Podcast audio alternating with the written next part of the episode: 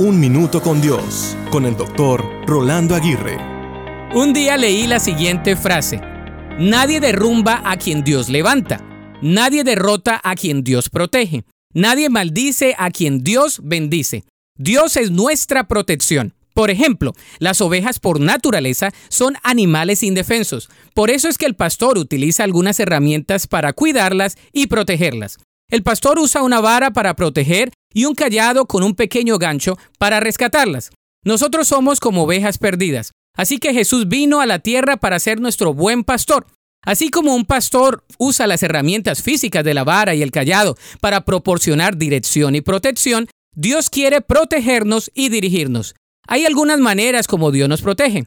Primero, si le traes tus heridas, Él es compasivo.